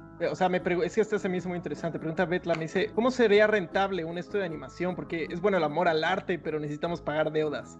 Y a huevo, o sea, es que mucha gente piensa que a huevo voy a hacer mi estudio de animación y vamos a hacer nuestros propios proyectos y tener nuestras propias caricaturas, pero en realidad no, o sea, el proyecto está, está he pensado en que los primeros 5 a 10 años vamos a hacer maquila para alguien más, o sea, hacerle la animación a otras personas que ya están más establecidas, a Netflix, a Nickelodeon, a Cartoon Network, y así es como empiezas un estudio de animación, haciendo maquila, y ya después cuando te establezcas y tengas un, no sé, dinero de sobra, eh, en vez de chingártelo en Mercedes y en Guaruras, como otros estudios, le metes dinero a tus propias producciones, güey, o sea... Eh, y bueno, ya, o sea, eso es básicamente la respuesta. Y, y, aquí me están diciendo en el tema del anime, me dice Claudia, dice, yo creo que hay muchas personas que tienen miedo de dibujar eh, anime porque no saben dibujar. ¿Qué les dirían a personas que piensan así? Es que sí es gente que le tiene miedo a estudiar anatomía y esas cosas. Y, y entra en el meme de, ay, no dibujo feo, así es mi estilo, ¿sabes? Así es mi estilo, uff. Eso fíjate que a mí me tocó, me tocó hace un cabrón en la, en el colegio en el que yo estudio Cabrón, no cabrona. Ah, ya la trato Ah, ¿verdad? No, y fíjate que ese güey y yo siempre peleábamos, ¿no? Siempre era de, no mames, güey, o sea, o sea, se, encabronaba por el hecho de que yo le tiré, yo siempre llegaba con mi, con mi pinche esa madre grandota, donde pues dibujas gente desnuda, ¿no?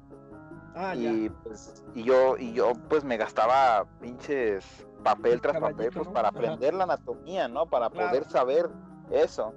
Y ese güey siempre como que de la nada, ¿no? Como que me veía y como que le quemaba, le reburbujeaba las ganas de quererme decir, eso ni siquiera lo necesitas en el arte, lo único que necesitas es expresarte y poder dar a entender lo, el mensaje que tienes. Y yo le digo, sí, güey, pero pues tampoco vas a dibujar una caca y que según eso pinches salve el mundo.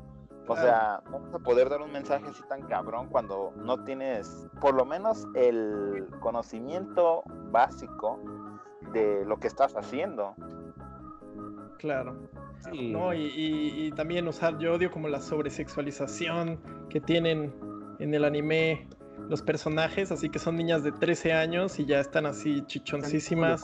Para, las personas que no, que no estén viendo, que nomás estén escuchando el podcast, ahorita este Hugo está dibujando una china chichona. Perdón. No, no sabía que es mi pantalla. Son proporciones que realmente no existen y es porque a, los, a los japos les mama. O sea, les mama este, los, los superbustos, ¿no? Claro.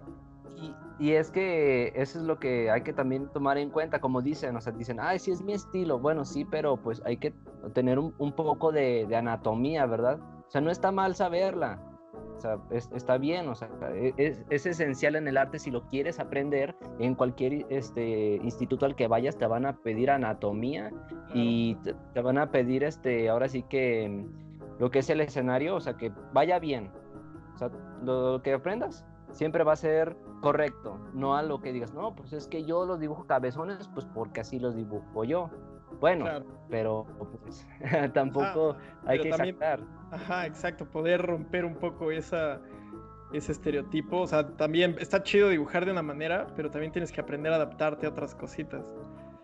Sí, sí, sí, como nos decía también Julián, que en la industria de la animación, si no cambias este, esa mentalidad de que siempre dibujas lo mismo, tu estilo, tu estilo, tu estilo, te vas a joder porque dice, llega un nuevo director y cambia todo lo que hiciste anteriormente, viene lo nuevo, y, pero tú sigues con lo mismo, va a valer madre, o te, te sacan. Eso lo aprendimos de él que nos dijo, y pues tú no lo puedes reafirmar, y para que todos los que lo escuchen pues sepan, ¿no? Que, que sí está chido tener un estilo, pero pues también hay que este, poder saber variar, ¿no?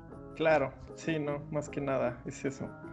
Uh, me eh, encanta, me encanta cómo la conversación está yendo súper seria y este Hugo Perdón. es que les mandan las porras que miran hacia arriba y sacan la lengua. Es así. déjame tomar la screenshot, ¿no? A ver. Ah. no, ah, bueno, es que pues ya es, ya, no, volvemos a reiterar, ¿no? Tratando de salvar nuestros nuestro, nuestra imagen que yo, que nosotros tenemos aquí, pues apenas empezando, ¿verdad? Para que no nos vayan a odiar. Este, dibujar anime está bien. Pero como dice Hugo, este, obviamente explora, explórate a ti mismo. Ah, eso suena como. tócate, ahí sí. tócate. Experimenta. sí, sí, sí. No, está, está chido, la neta. O sea, hay animes que sí valen la pena. O sea, vi Full Metal Alchemist y me encantó, ¿sabes? Eh, vi, o sea, Dragon Ball me encanta. Naruto me gustaba a los 13 años, ¿sabes? Cuando salió. Um, Cowboy Vivo, eh, cosas así.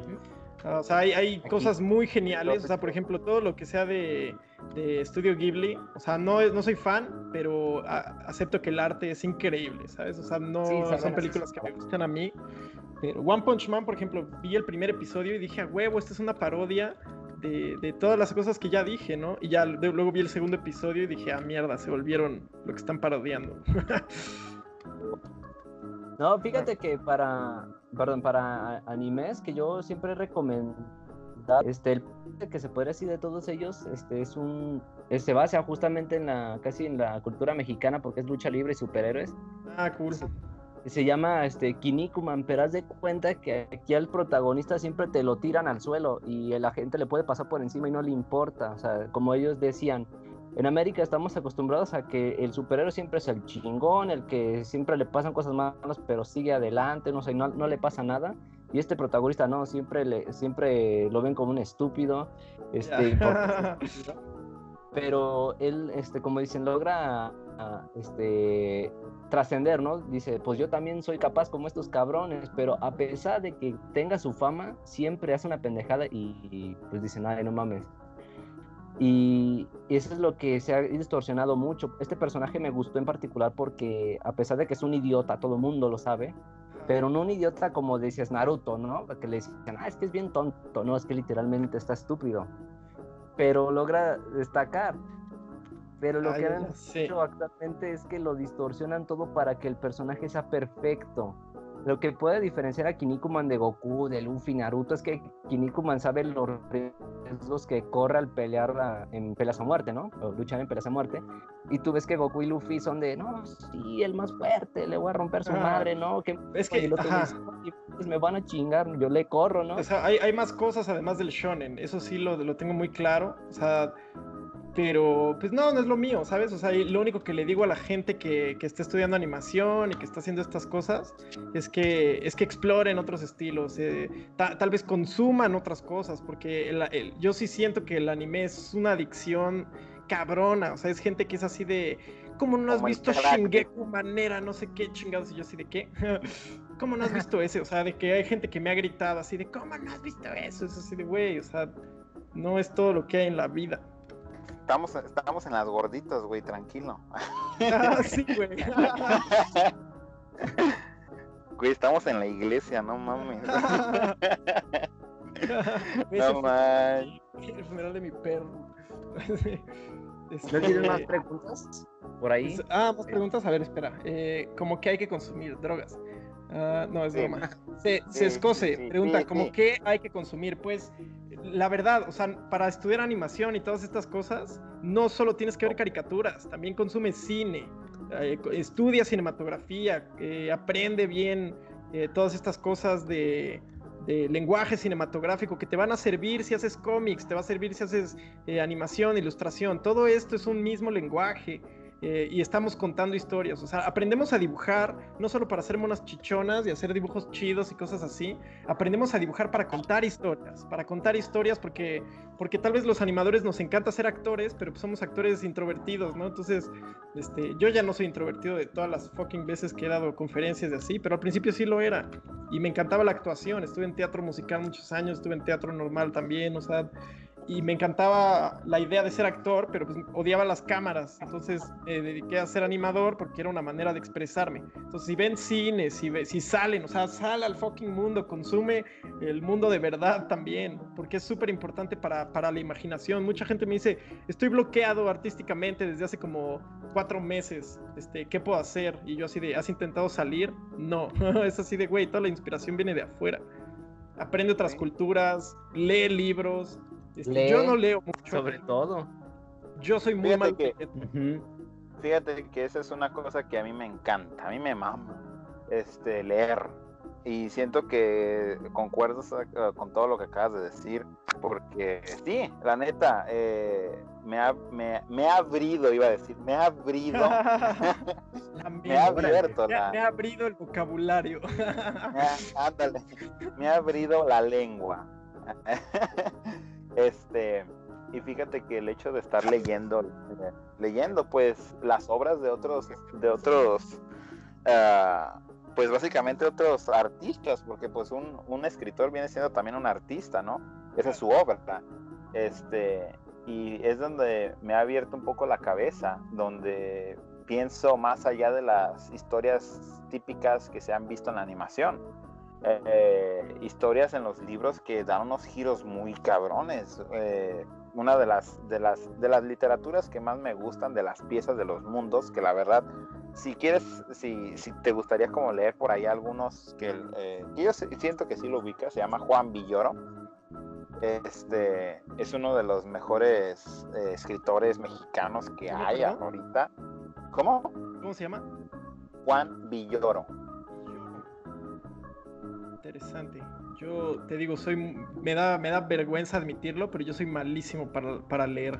Soy súper hiperactivo, no puedo eh, estar quieto más de una hora. Entonces soy muy malo. Tengo eh, cuando leo, leo, mucho como filósofos rusos deprimentes.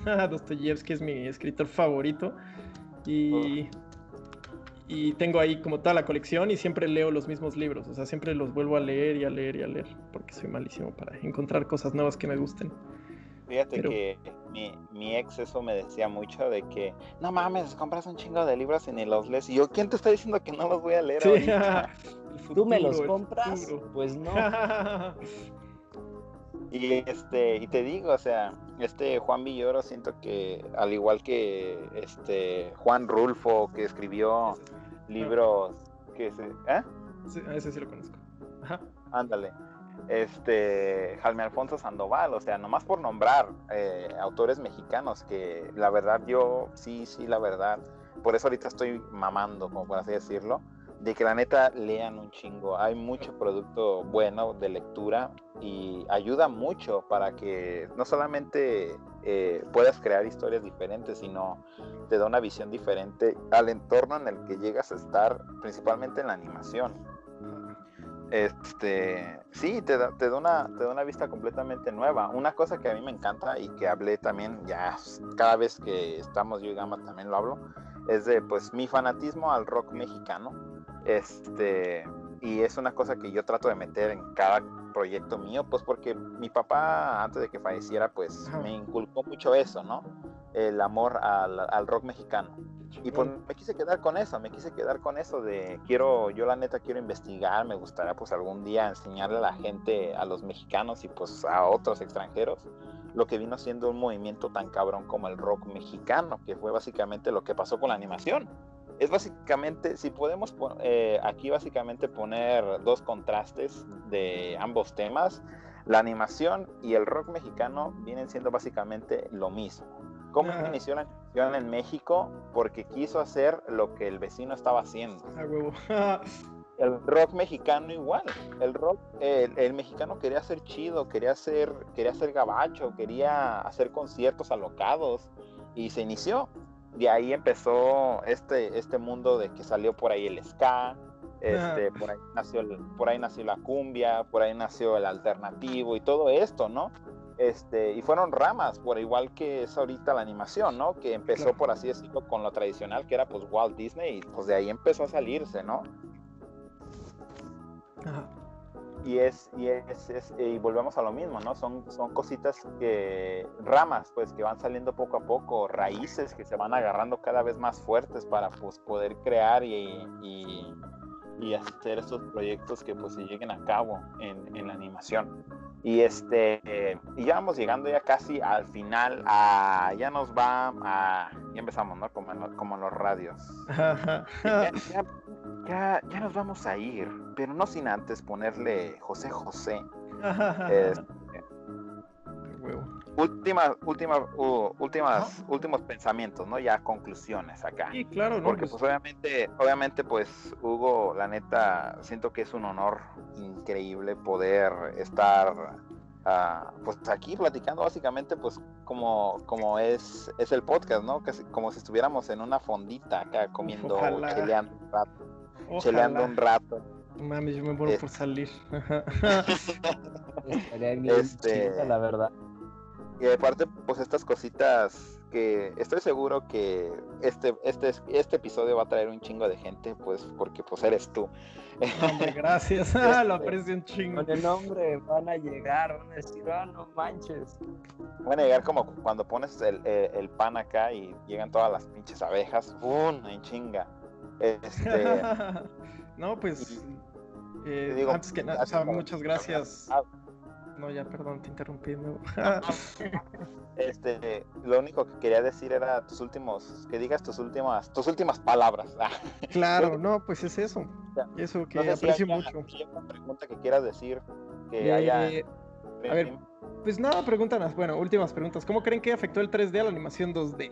¿Qué pasó con el 2D? ¿Se ha quedado degradado en las series de televisión y el 3D es para cine? Antes sí, como que llegó un punto donde pensábamos que el 3D ya había tomado el 2D y nunca iba a regresar, pero está regresando en forma de fichas. está regresando con un chingo de series para Netflix, series animadas para todo, ¿no? Entonces el 2D está regresando bien cabrón. Eh, el 3D, normalmente el, el 3D para televisión no se ve tan bien, y el 2D para cine no se ve tan bien. Entonces, bueno, a menos de que le echen muchos huevos como Klaus y cosas así.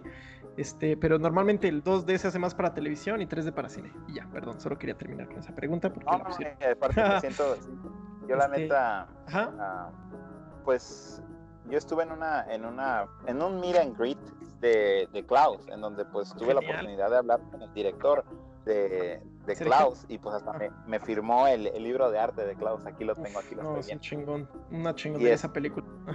Y, pues básicamente me, me, habló mucho de eso, de que pues era una, cada vez que empiezas una propuesta así de nueva, este, te la van a tirar muchas veces, te van a decir que no va a servir, que no va a servir, que no va a servir, pero tú lo que tienes que hacer como creador y como, y como por así decirlo, pues sí, como animador, es adherirse a eso, pero siguiendo el consejo de Hugo, de saber decirle, saber matar, saber, saber aceptar y matar a tus bebés. Tus bebés, sí, aprender.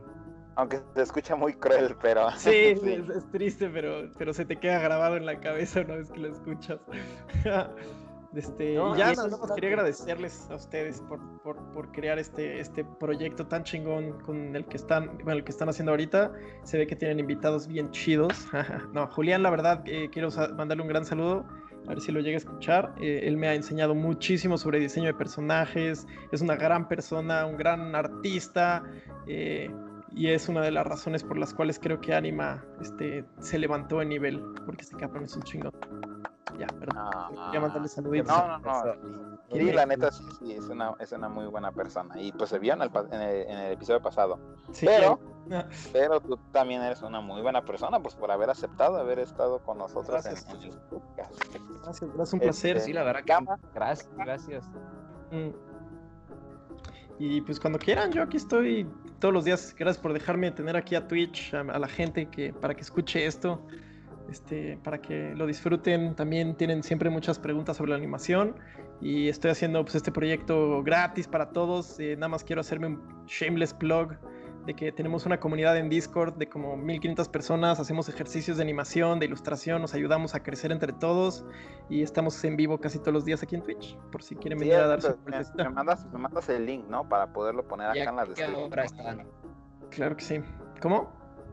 ¿A qué hora es que Ah, a las 6 de la tarde normalmente. A las 6 de la tarde en Ciudad de México. Va, nos vamos Oh, a fíjate, yo pensando que, yo pensando que vivías en Canadá. No Mm. mames, no, güey, estoy aquí. sí.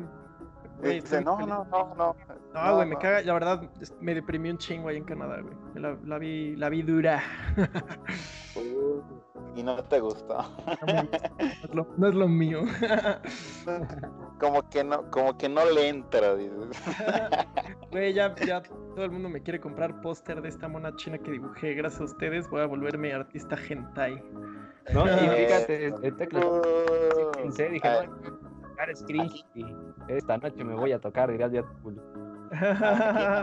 Aquí nació, aquí nació un nuevo, nuevo talento de Hugo. Una nueva waifu. Pues bueno, Ándale. Este, Gama, algo que tú quieras decir antes de pues cerrar con broche de oro, ¿no?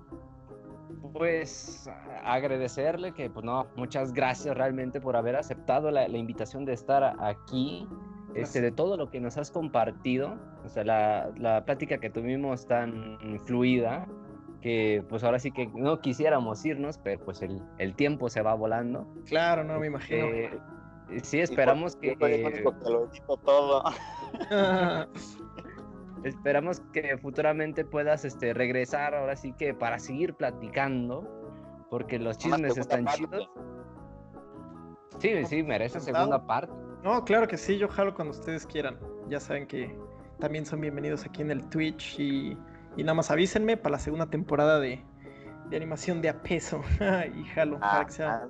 Y dijo, dijo el nombre de la serie. Ah, Para que la segunda temporada sea animación de a dólar. Y, ah, fíjate, fíjate que eso me decían. Ya ves en el grupo en el que estamos, de Ajá. Club de. Animadores. ah, Simón, acabo de entrar. Ey, que hubo ahí una controversia rara. Ah, bueno, ya últimas, últimas palabras. Quería hablar también mucho de las injusticias sociales, porque yo sí soy bien social justice warrior, perdón. Ah, va, va, eh, va, va, va, va. de, la, paga, la paga a las mujeres, el trato a las mujeres en el mundo de la animación en México deja mucho que desear, le pagan mucho menos a las mujeres que a los hombres, no les dan tantas oportunidades de dirección, no les dan tantas oportunidades de estas cosas, eh, cuando hay unas que son ya a nivel internacional y pues tal vez solo por, por, por eso no, no les están dando estas oportunidades. Entonces nada más quería darle un poquito de luz, ya que es lo único que puedo hacer yo en esta situación. eh, y, y ya, fin, lo siento, solo quería No, es terminar cierto, con eso. por- No, po- porque es una cosa que ahorita pues está sobresaliendo mucho, ¿no? Que es el movimiento feminista pues en México. Ah, bueno, digo que eso mientras dijo la ilustración menos, bueno, más, más este, ofensiva, ¿no? Pero era, era Ah, parodia, es, es, es- parodia, eh, perdón. También queremos tener, ah, también en, en la lista están animadoras eh, y diseñadoras de personajes que Perfecto. de hecho hay una chava que trabaja en Pixar que Genial. estamos en pláticas para que, está, es- que esté aquí en el podcast. Genial, genial, sí, es, es lo único que les pido. También denle spotlight que merecen estas mujeres. Sí, este, sí, obviamente también Gama y yo, si o no Gama, estábamos platicando Sí. eso cuando estábamos haciendo la lista de se necesitan, se necesitan mujeres también aquí en el podcast y pues obviamente va a haber, eh, vamos a tratar de que la mayoría de mujeres que puedan estar aquí, que puedan compartir su, su, su experiencia pues en este, en este medio que es la animación, pero Claro. es muy de tu parte pues que saques eso a la luz, ¿no? Y pues también nosotros una disculpa que no lo hayamos dicho antes, pero No, es no, no. neta. Es, Eh, es algo que, a lo pero- que quería llegar eventualmente, pero se me fue el pedo. hay, ah, existe eso que es una de las injusticias más cagadas que es pues que a las mujeres no se les trata igual laboralmente, principalmente en un campo tan cabrón que es crear cosas. Y estar, pues como tú dijiste, ¿no? O sea, los animadores trabajamos como perros, o sea, es de 24/7 y estar largas horas frente a un monitor y no importa si es hombre o mujer o como sea que te identifiques, este, es tu talento y es tu tiempo y es lo que tú quieres hacer y por ende se te tiene que pagar lo que debe de ser, no importa qué tipo de persona seas. Exactamente, y ya, solo quería darle un poco de luz a eso. Eh, sí, lo siento por decirlo mientras hacía la ilustración más sexista del universo, pero era es parodia. solo quería aclararlo, ¿no? Porque yo no, nunca pero eso, eso, eso, fue, eh, eso fue parte para, pues, bueno, ya, todo bien, todo bien. pues muchísimas gracias a ustedes por la invitación. La verdad está súper chingón su proyecto. Lo voy a seguir muy de cerquita. Mm, y a ustedes también. Ah, muchas gracias. Sí, a huevo. pues bueno. Este, y, como te decíamos, pues segunda parte seguro.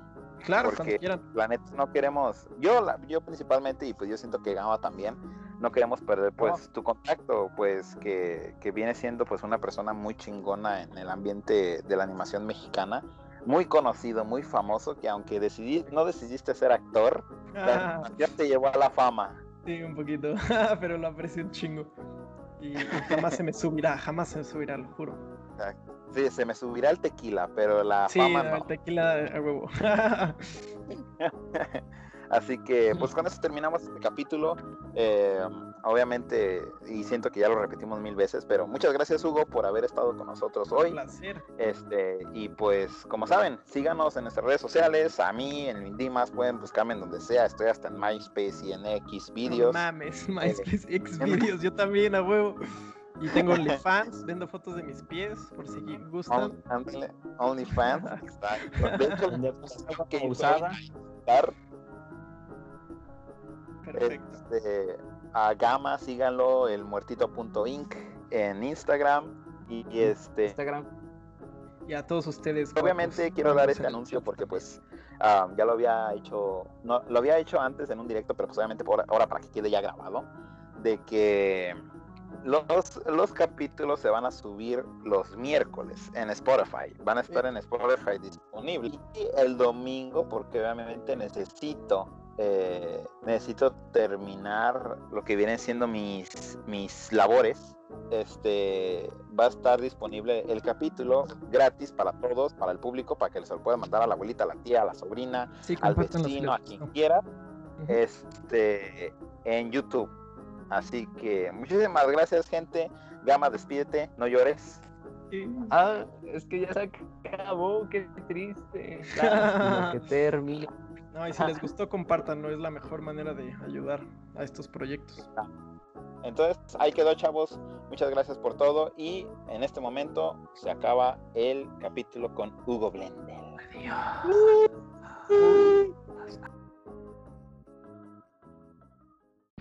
Animación de peso es parte de Luis Dimas, el podcast, donde se hace el podcast más gacho.